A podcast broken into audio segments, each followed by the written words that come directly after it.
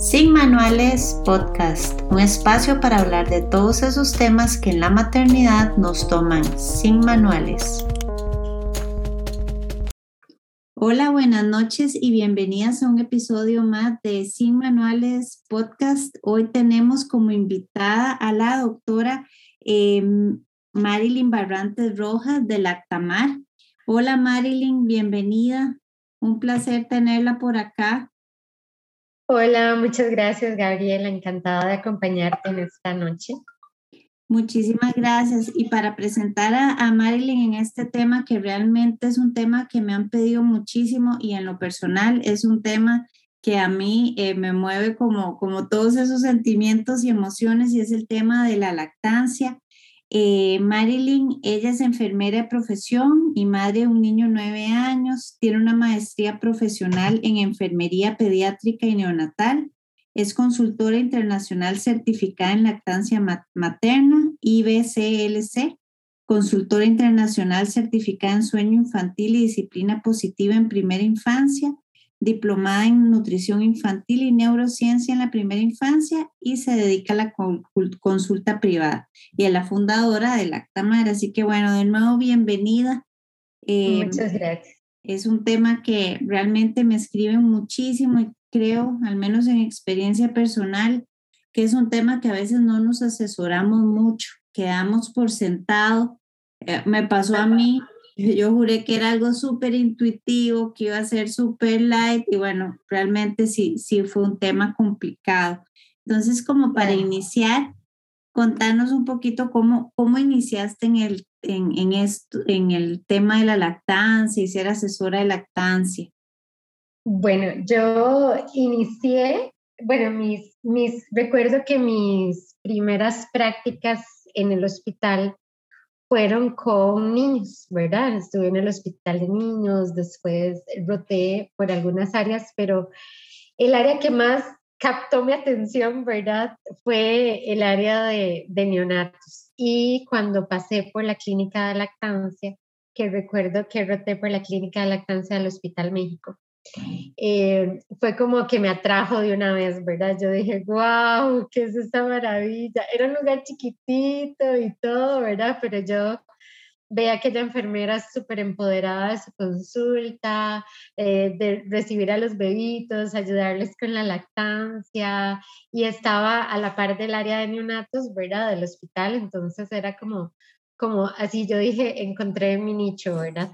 Eh, todavía era estudiante y, y, bueno, todavía me faltaba camino por recorrer, ¿verdad? Siempre nos decían que, que, teníamos que pasar por todas las áreas para ver cuál era nuestro, nuestro lugar, ¿verdad? Lo que más nos moviera. Y resulta que después, antes de terminar mi carrera, fui mamá eh, justo antes de terminar eh, la licenciatura, entonces tuve a este pequeñito que yo creo que él terminó de enamorar. Eso termina así, claro. Sí, pero no fue tan bonito realmente.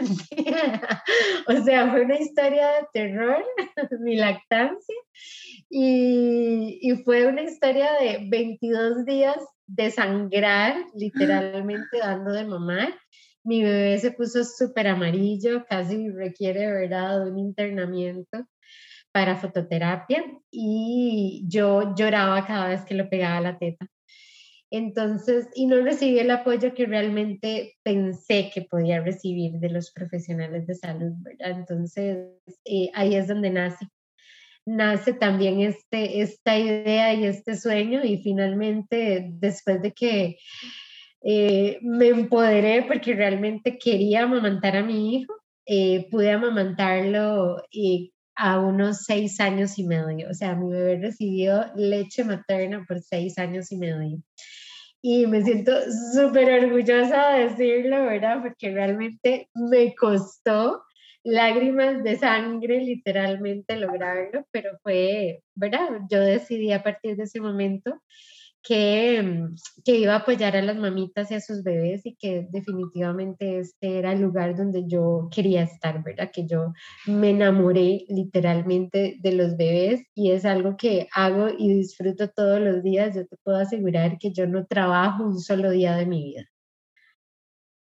Qué linda, qué linda historia y qué lindo primero saber que es algo que lo apasiona uno tanto. Y de verdad que yo le digo que creo que es el mejor trabajo del mundo, porque uno como mamá en ese momento es lo único que necesita, alguien que entienda y que lo pueda guiar a uno realmente en ese momento que de verdad no, no suele ser placentero y suele traer tanta culpa y tanta frustración a ambos, tanto al bebé como a uno como mamá, por, por no saber realmente a veces cómo, cómo acomodarlo. Son cosas simples tal vez y, encontramos como, como de verdad un camino a veces muy solitario.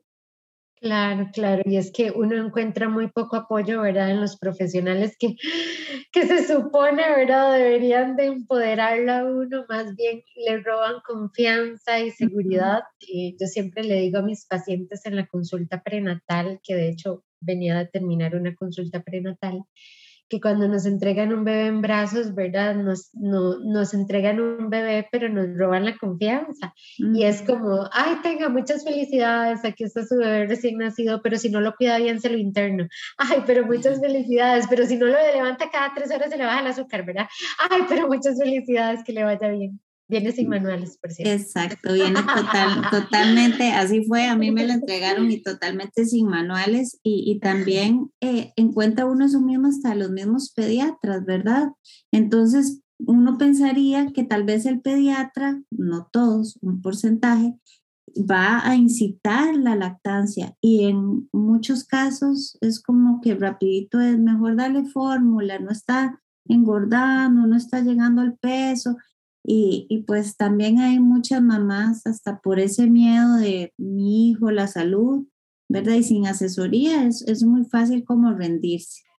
Claro, claro. Y es que venimos, ¿verdad? De un paradigma biomédico, de un patriarcado médico, ¿verdad? Donde este, tenemos que hacer lo que nos dicen cuando nos coaccionan para hacerlo, ¿verdad? Nos sentimos eh, con miedo, a veces nos hacen tomar decisiones basadas en el temor.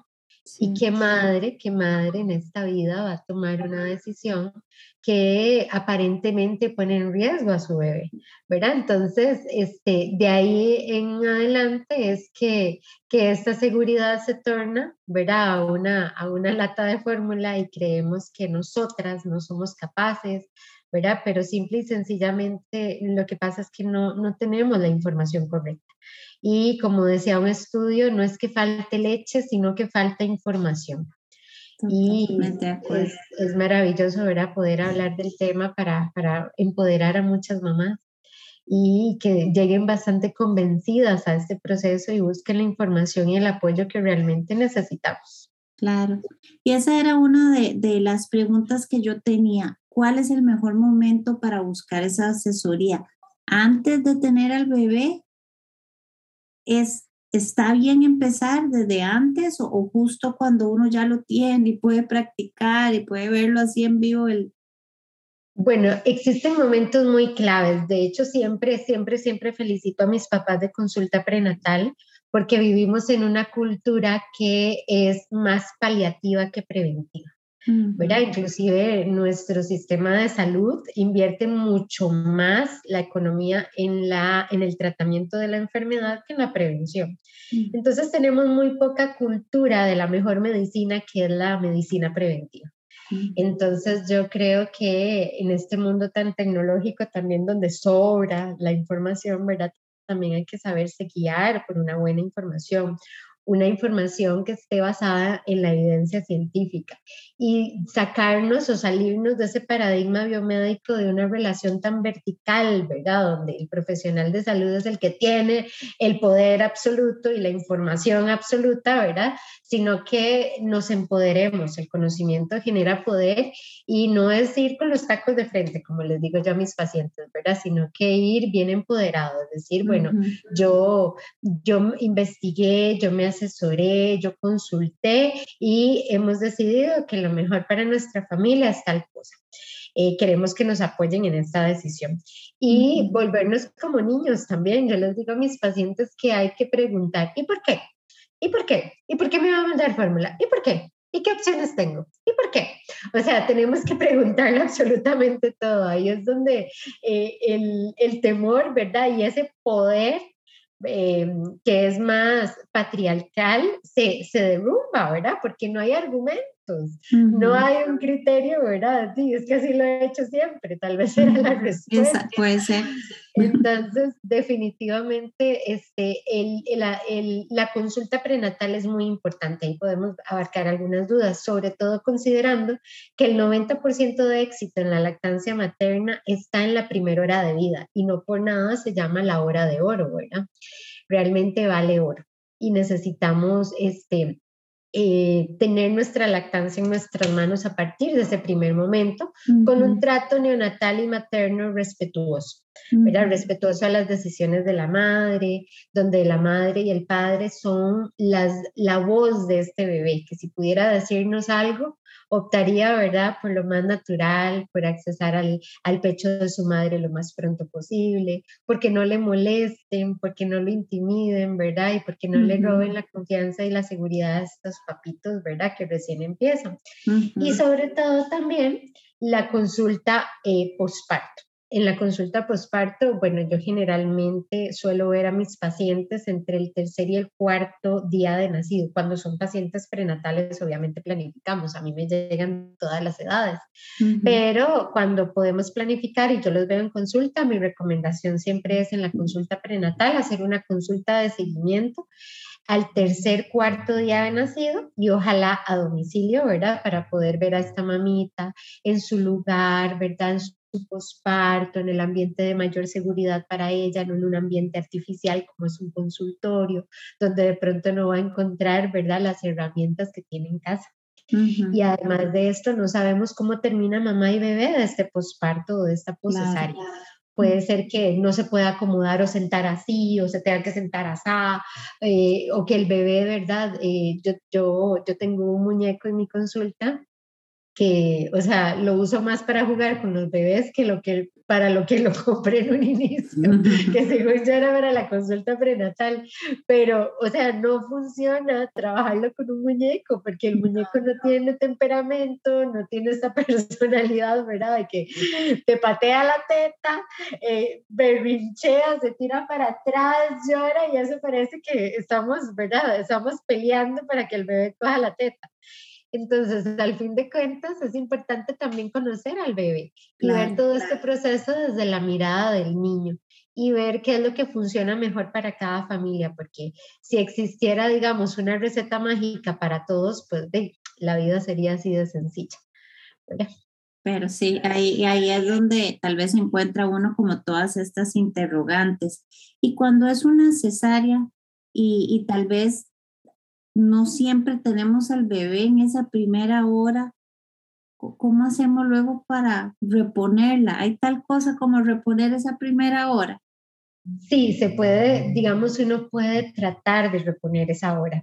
Em, eh, lo que pasa es que las cesáreas promueven mucho la separación entre mamá y bebé y a veces son horas, ¿verdad? A veces son hasta, yo he tenido pacientes cesárea que son hasta cuatro horas, cinco horas.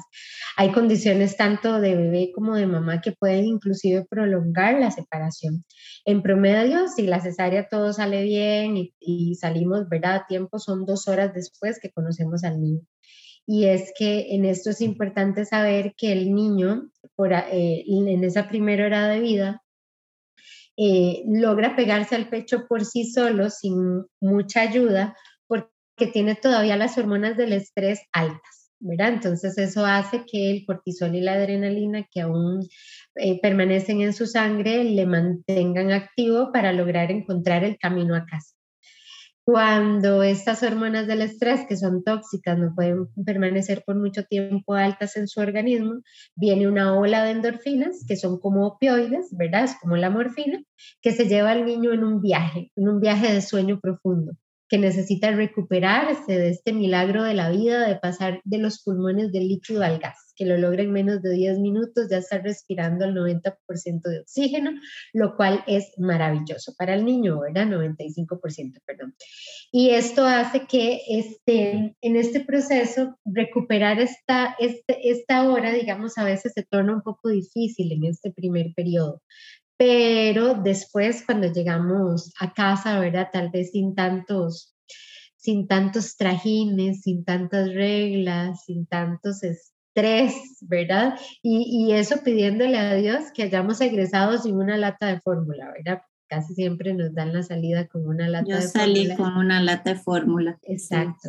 a la que le pones la seguridad al día siguiente, porque eh, eh, vivimos algo que se conoce como el síndrome de la segunda noche, donde el niño el segundo día se da cuenta que nació y no para de llorar, ¿verdad? Porque se encuentra en un mundo totalmente diferente a lo que antes conocía y de pronto aquella lata de fórmula brilla diciendo, aleluya, ¿verdad? Porque parece ser la solución a todos los problemas, porque también eh, eh, la seguridad la dejamos en el hospital, o sea, salimos con el bebé y con la lata y creemos que la vaca es mejor productora que yo, entonces, al fin de cuentas, este, recuperarlo se puede, ¿verdad? No es que todo está perdido, no hice la primera hora de vida ya, ¿verdad? Todo está perdido.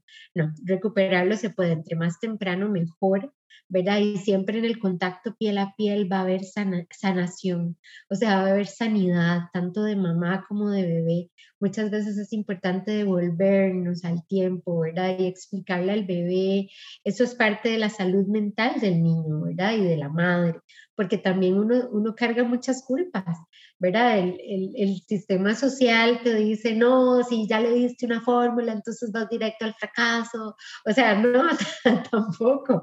O sea, somos las peores críticas de nosotras mismas, ¿verdad? En este proceso. Y es importante saber que, que, siempre podemos optar por ayuda, ¿verdad? Y saber buscar ayuda en el momento más oportuno y que nunca es tarde. Yo siempre les digo a los papás, a veces empiezan consulta o me preguntan por redes sociales, mira, es que ya mi bebé tiene un mes y no ha agarrado el pecho, no sé si ya es muy tarde. No, nunca es tarde, nunca es tarde para empezar. O sea, el peor intento es el que no se hace.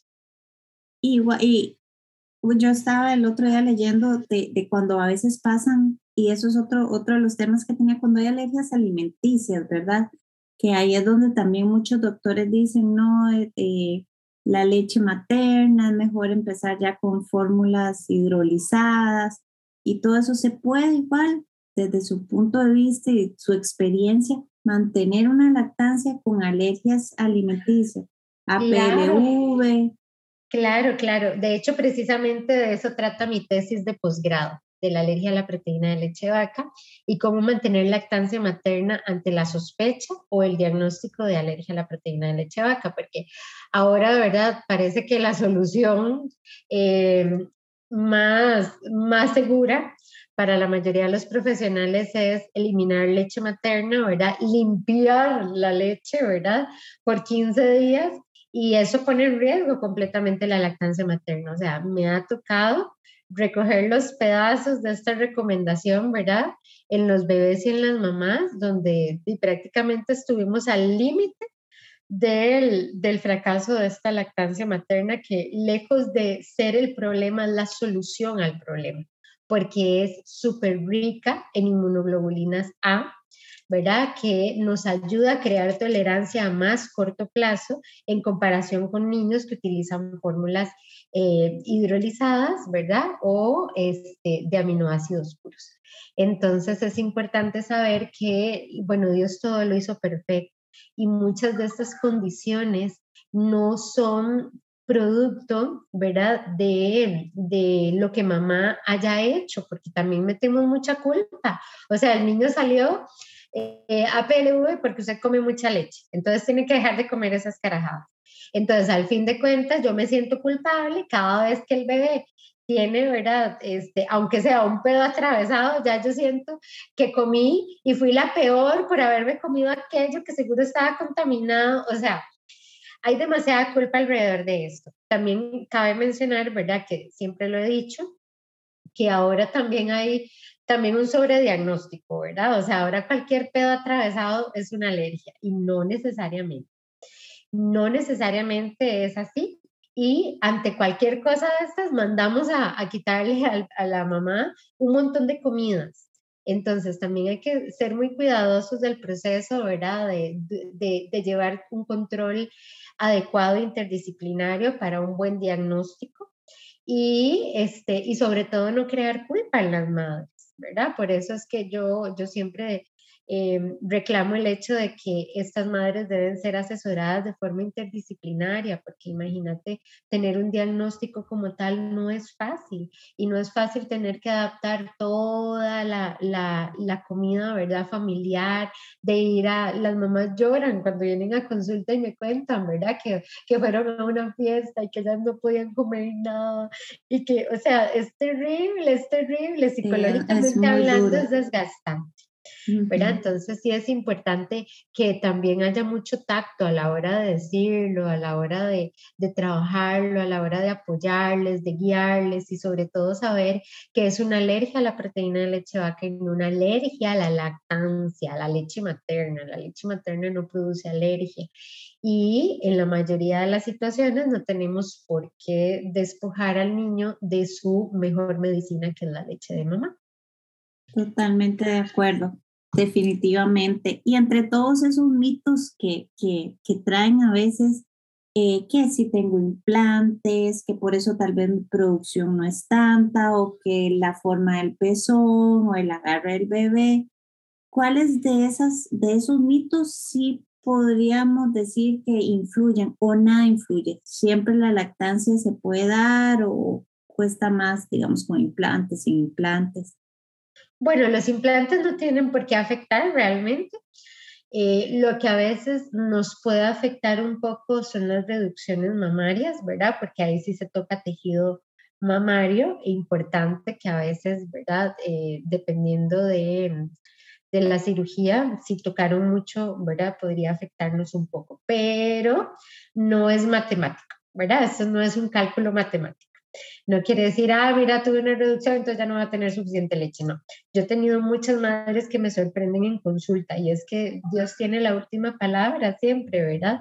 Y yo he estado frente a diagnósticos que de pronto una hipoplasia mamaria, que es un pecho, digamos, que no se formó de forma adecuada y que tiene una forma cónica y que de pronto, digamos, son pechos como muy puertos en una mujer adulta entonces a veces estos pechos pueden producir menos leche, pero te digo que Dios me ha sorprendido en muchos casos y donde se suponía que por libro esta mamá no iba a producir suficiente leche, produce leche para su bebé. Así que yo dejé de dar el mismo discurso después de que Dios me ha dado varias bofetadas, digamos decir.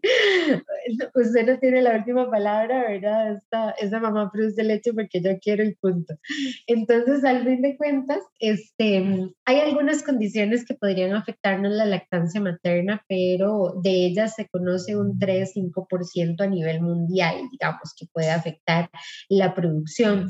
Y esto siempre es mejor visto, ¿verdad? De una manera personalizada.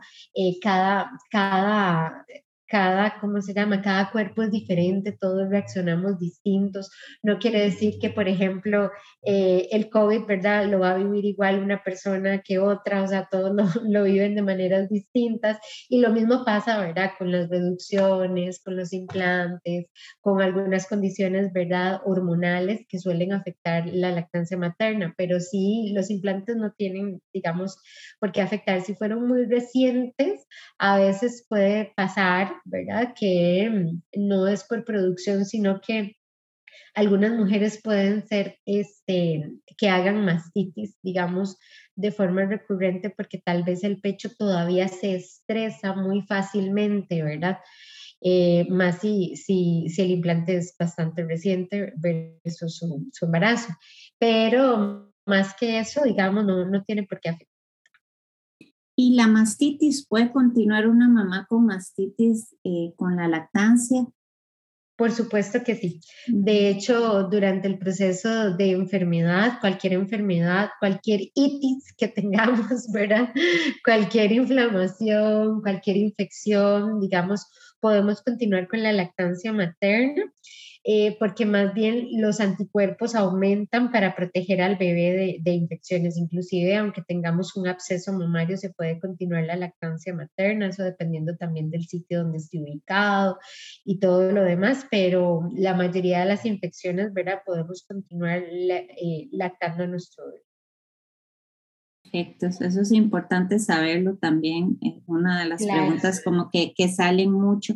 ¿Y cuál sería el ciclo eh, no sé ya si decir esperado o normal, porque me imagino que depende de cada mamá, cada situación. ¿Cuándo em, podemos empezar a, nos baja la leche? ¿En, ¿En, el mismo minuto? Lo que yo sé que lo que baja primero es como el, el calostro. ¿Cuánto tiempo después? ¿Y cuál es, digamos, la mejor forma de saber si uno está produciendo lo necesario o eso es un tabú también el bebé sabrá cuándo está llenito, porque muchas de esas cosas nos dicen, no produciste tanto en tantos días, eso significa que ya tu volumen es bajo, posiblemente no tenés. Yo estoy nada más repitiendo las cosas ¿verdad? que se oyen por ahí, como para que tengamos claridad. Claro, bueno, ya tenemos leche desde la semana 16 de edad gestacional en forma de precalostro. ¿Verdad? Que queda retenido eh, gracias a dos hormonas que funcionan a nivel placentario que retienen la producción, digamos, eh, a gran demanda. Entonces, estas hormonas que son la progesterona y también el lactógeno placentario, yo los llamo los policías de la leche. Entonces, ellos no, no dejan salir la leche, pero ya la leche está producida, ¿verdad? Y está dentro de, eh, de la glándula mamaria, ¿verdad? Eh, entonces, ¿qué es lo que sucede? Que cuando tenemos a nuestro bebé, ya sea por parto vaginal o por cesárea, desde un amigo mío por lastro, por carretera, llegamos al mismo punto. Este, cuando tenemos a nuestro bebé, entonces una vez que la placenta ya no está en nuestro cuerpo, se da libre albedrío a la leche. ¿verdad? Ella se libera. Entonces no es diferente la bajada de leche en una mamá por cesárea que en una mamá eh, en la parte, digamos, de parto vaginal, en ese sentido, ¿verdad? Y cuando la leche eh, baja, va a empezar a bajar y va a empezar a, a crecer, digamos, va increciendo la producción. Para el primer día, una mamá puede producir en promedio de 30 a 40 mililitros. Para el segundo día aumenta casi el doble, 90 a 100. ¿Verdad? Y para el tercer día, la mayoría de los casos, entre el tercer y el cuarto día baja la leche. Algunas mamás les puede bajar la leche más tempranamente, bajar la leche ya es un aumento, ¿verdad? Considerado eh, casi que el triple o el cuatriple, digamos, de eso, porque ya para el tercer, cuarto día, una vez que baja la leche, podemos tener en promedio unos 400 a 500 mililitros por día, ¿verdad? Pero esto es muy difícil de medir porque técnicamente lo que uno logra extraer eh, solo representa una tercera parte o dos terceras partes, ¿verdad? De lo que un bebé puede realmente extraer del pecho. Entonces, la mejor manera de saber que estamos produciendo leche suficiente es uno, no preocuparse por producir leche suficiente. ¿Verdad? Primero, importante. Es que somos, exacto, somos más que una onza cada tres horas, me explico. El querer darle un valor, un número, ¿verdad? Es parte de, de esta necesidad de tener... El estrés que nos autoponemos, sí. Exactamente. De la necesidad del ser humano de quererlo controlar todo. Pero es ahí donde Dios nos dice, tranquilas que yo tengo control. ¿De acuerdo? Yo las hice perfectas, eh, tuvieron un bebé en su vientre que no se preocuparon por cuánto engordaba por día, ahora no se preocupen cuánto genera por día, que igual les va a llegar su dosis, ¿verdad? Pero es en este proceso de calma, de tranquilidad, de confianza, que logramos eh, este proceso, digamos, de amamantamiento de forma natural, digamos. De forma natural me refiero, no es que uno pega al bebé de forma natural, eso lleva un proceso de aprendizaje porque nadie se pega a la teta un bebé todos los días, o sea, antes de, que, de ser mamá. O sea, uno no sabe hacerlo, uno lo va a aprender con el bebé. Pero el proceso natural me refiero de producción, ¿verdad? De, de, que vos no tenés que controlar eso, vos no estás pensando, uy, ¿cuántas, cuántas respiraciones tuve ahorita en un minuto?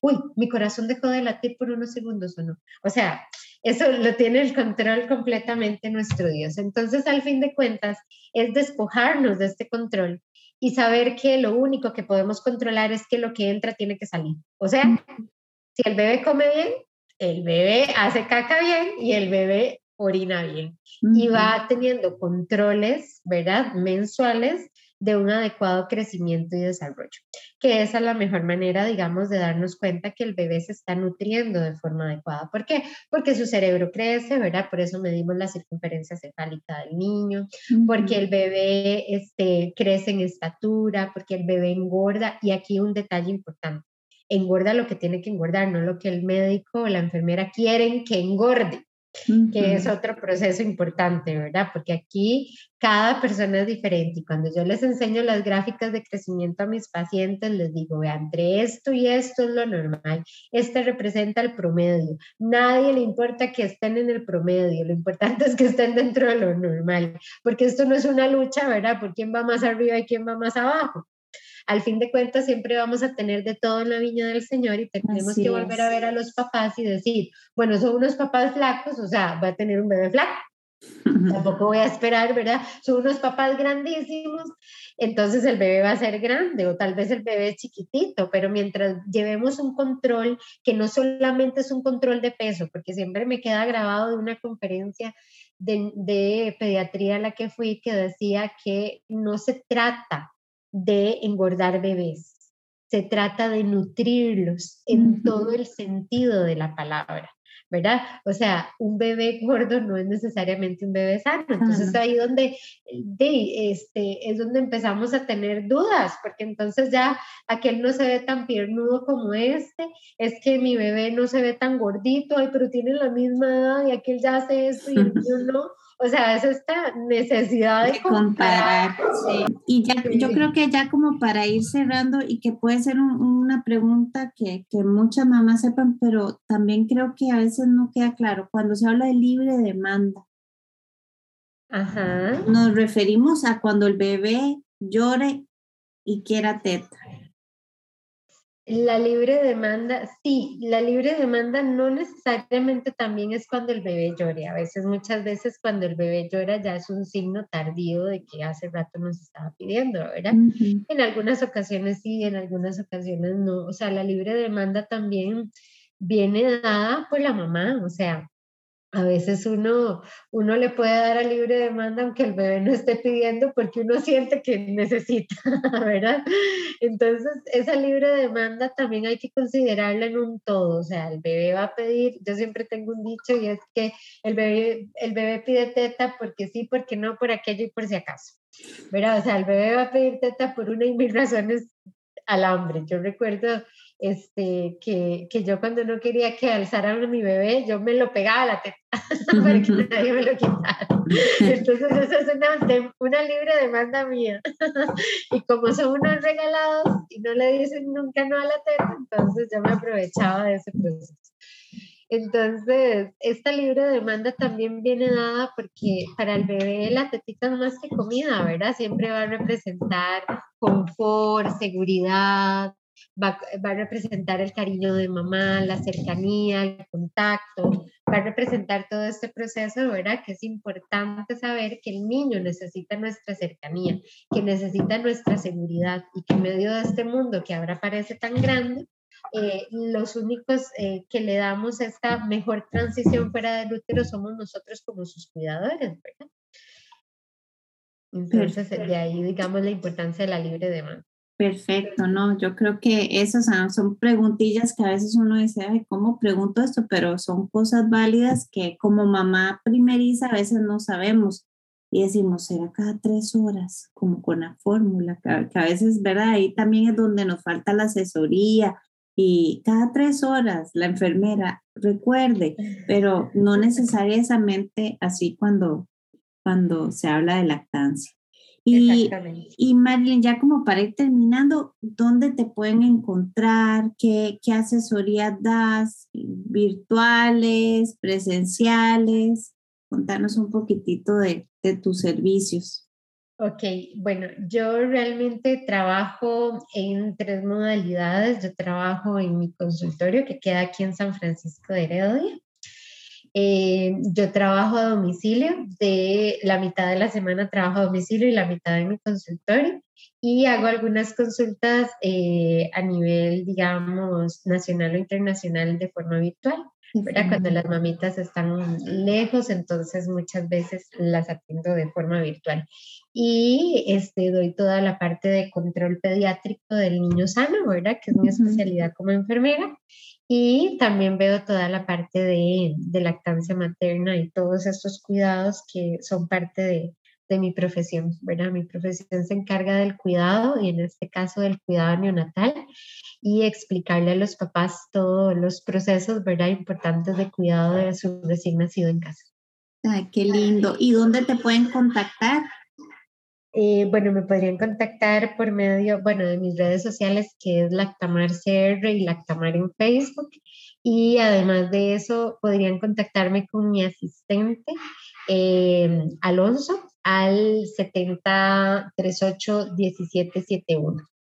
Ese es el teléfono de mi asistente. cuando sale el episodio, yo pongo todos los detalles y si conocen alguna mamá que les serviría esta información, no duden en compartirle el episodio. Marilyn, de verdad, muchísimas gracias y a toda la comunidad de Sin Manuales, nos escuchamos en el próximo episodio.